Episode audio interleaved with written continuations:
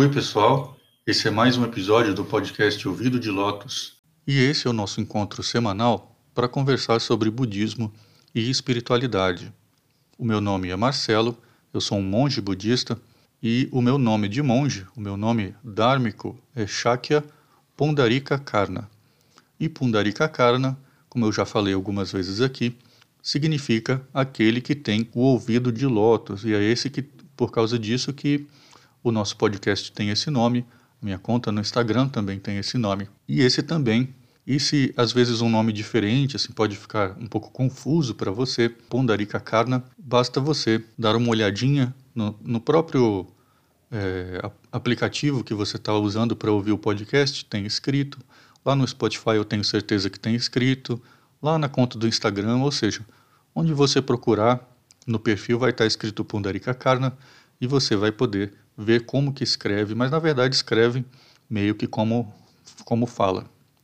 E hoje a gente vai falar de um conceito que gera um pouquinho de polêmica, um pouco de especulação, ceticismo de, de pessoas que às vezes não, é, não conhecem a ideia, especialmente quando falta a essa pessoa um pouco de conhecimento e também de maturidade. Então, o que, que seria Buddhavachana? O que significa? Qual que é o uso dessa palavra? E onde é que ela encontra o seu contexto? E como que a gente pode realmente entender essa ideia? Lembrando que se você tem interesse em budismo, se quer ter uma visão mais ampla e mais profunda sobre a doutrina de Buda, se você já cansou do papo de biscoitinho da sorte, que infelizmente é o que a gente mais vê por aí, eu te faço o convite de me acompanhar lá no Instagram. É só procurar por Ouvido de Lotus, tudo junto, e lá a gente tem postagens diárias, reflexões, perguntas e respostas. É uma extensão do que a gente conversa aqui no podcast, com acréscimos, passagens extras e até uma live no meio da semana onde a gente pode conversar e interagir um pouco mais. Bom, então vamos começar a desvendar esse nosso mistério de hoje. Buddha Vachana, que é um um termo em sânscrito e, e em Pali se fala da mesma maneira, ou Foyu em chinês, Butsugo em japonês, é uma expressão que pode ser traduzida como palavra de Buda ou, ou dito pelo Buda. E consiste numa ideia que pode parecer inicialmente simples. Ela se refere a uma peça de literatura, né, uma obra escrita, um texto, que é aceito como proferido pelo Buda ou endossado por ele. E aqui, nesse ponto, já começam as polêmicas. Agiograficamente falando, essas palavras de Buda, elas teriam sido aquelas recitadas por Ananda, no caso dos sutras, é, recitados por Ananda no primeiro concílio budista, o que teria ocorrido logo depois da morte de Buda. Ananda teria é, proferido, né, falado sutras, ou seja, ele lembraria de tudo o que o Buda tinha falado pelas últimas décadas e com as exatas palavras que o Buda teria usado. Outro discípulo se lembrava de todos os discursos sobre os preceitos, sobre as regras morais de conduta, e tudo isso supostamente exatamente como o Buda teria dito, sem esquecer um único acento ou uma única vírgula. Então, vamos começar pensando um pouco.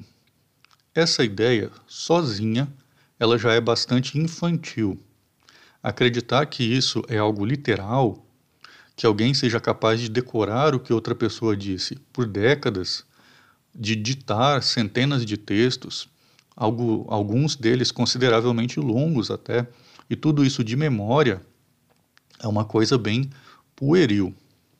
E como se isso já não fosse suficiente, eu já comentei uma vez no podcast que existe uma série de inconsistências internas nas próprias Escrituras que apontam para o fato de que esse primeiro concílio nem mesmo aconteceu.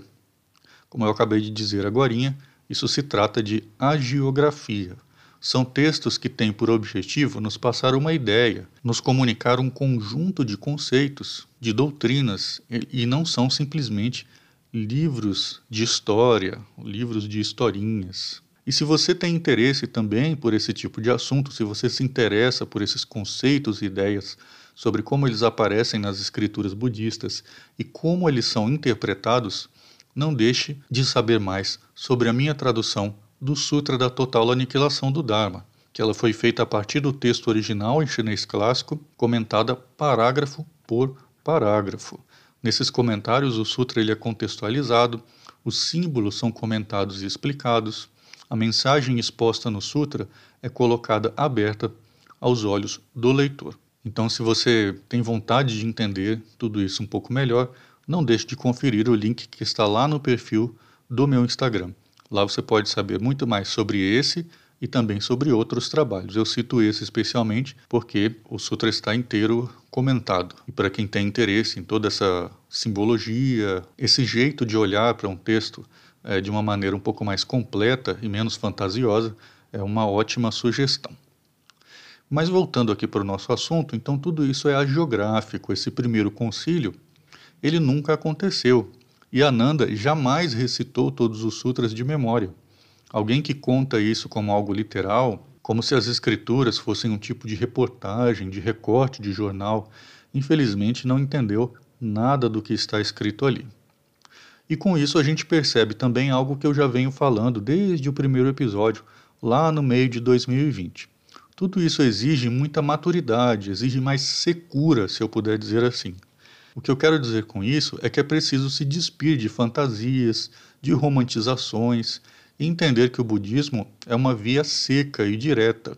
Não é para quem passa os dias sonhando acordado, viajando, nem para quem está procurando um tipo de religião alternativa, onde tudo pode, tudo vale, tudo é divino e maravilhoso, algo que funciona como um tipo de método de anestesia para sua própria consciência.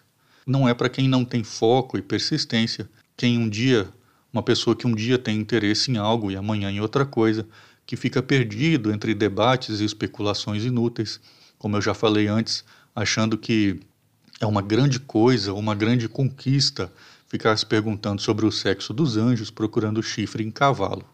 Então, o que, que a gente precisa pontuar antes de qualquer coisa? Primeiro, o Buda nunca escreveu nada. Só os discípulos e mestres do passado escreveram. E segundo, os textos foram compostos centenas de anos depois da morte do Buda. Assim, é uma infantilidade muito grande dizer que um texto é, contém autoridade ou chamá-lo de palavras de Buda simplesmente porque o próprio texto diz que é. Isso é um velho argumento circular, inclusive já era questionado desde os períodos antigos na própria Índia, quando se debatia sobre a confiabilidade é, dos Vedas, né, as escrituras hindus. Dessa maneira, o que, que a gente deve então levar em consideração? Para que a gente chame um texto de Buddha Vachana, de palavras de Buda, é preciso primeiro conhecer bem a lógica interna das escrituras. É preciso compreender que esse texto ele guia ao conhecimento da realidade última, a natureza original de todos os fenômenos. É preciso ver nesse, nesse texto que está sendo analisado a expressão dos selos do Dharma, que são a insatisfação, a impermanência, a insubstancialidade e o nirvana, ou seja, não é importante quem escreveu esse texto, quando ele escreveu ou onde foi escrito, mas o que é importante é o que está escrito. Isso é ter maturidade. Isso é compreender que você está lidando com obras que foram compostas ao longo de séculos, muitas delas ainda compostas aos poucos, contendo mensagens extremamente profundas e complexas que não são livrinhos de autoajuda que te ensinam a ser feliz, entre aspas, mas que lidam com a própria natureza da realidade.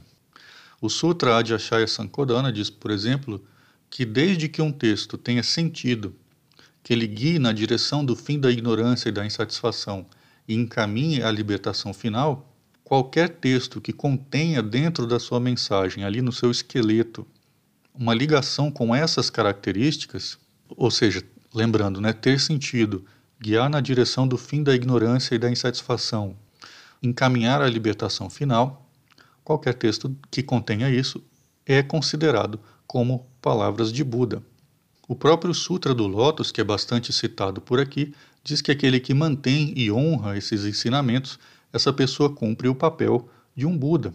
E quem já leu o meu estudo chamado Por que os budistas são ou deveriam ser vegetarianos, também já leu algo a respeito, não é nenhuma grande novidade, porque lá eu cito o patriarca Nagarjuna que escreve que Buda Vachana, ou seja, as palavras de Buda, é tudo aquilo que encaminha na direção do que é bom, belo e verdadeiro. Mas veja também que aqui nesse caso também é necessário a capacidade de definir o que é bom, belo e verdadeiro para o budismo. Tudo isso não são palavras soltas, que podem ter qualquer significado, ou pior, às vezes usadas sem significado nenhum, simplesmente como gatilhos emocionais que baixam a guarda do nosso consciente, da nossa percepção e nos fazem aceitar qualquer coisa que é dita por alguém fantasiado de monge. Então agora você percebe como é muito mais complexo falar em sutras autênticos, entre aspas, e que não é só dizer que tais textos são mais originais, também entre aspas, do que os outros. Até mesmo falar em textos apócrifos não é algo unânime nem no meio acadêmico, já que o Buda não escreveu nada e todos, veja bem, todos os sutras são composições muito posteriores à morte de Buda. Mas além disso, numa perspectiva doutrinal, essa discussão é ainda mais inútil, ainda mais infrutífera, já que existe um fio, vamos dizer assim, uma ligação clara, bem definida, que conecta aquilo que pode ser considerado como palavras e ensinamentos de Buda e que naturalmente exclui aquilo que se encontra fora desse escopo. Assim, de agora em diante, pense um pouco antes de falar que certos textos estão mais perto do que o Buda ensinou simplesmente porque estão numa língua específica ou porque pertencem a uma certa visão sectária exclusivista, especialmente sem compreender o conteúdo deles e sem estar disposto a fazer nenhum mínimo esforço para praticar o que é ensinado ali. Então, esse aqui fica sendo o nosso comentário, a nossa reflexão da semana. Não posso também deixar de lembrar que, se você acha que isso que você ouviu te acrescentou em alguma coisa, se você aprecia o trabalho que eu faço aqui gratuitamente, que considerem me ajudar com qualquer quantia pelo Pix, qualquer mesmo, não é forma de dizer. A chave do, do Pix é ouvidodelotos.gmail.com. E se você ainda não me segue lá no Instagram, é só procurar por Ouvido de Lotus, tudo junto, para acompanhar as lives e as postagens, porque a nossa conversa ela termina aqui no podcast, mas lá no Instagram ela continua durante a semana inteira. Então, um grande abraço para você e eu te espero aqui no próximo programa. Tchau!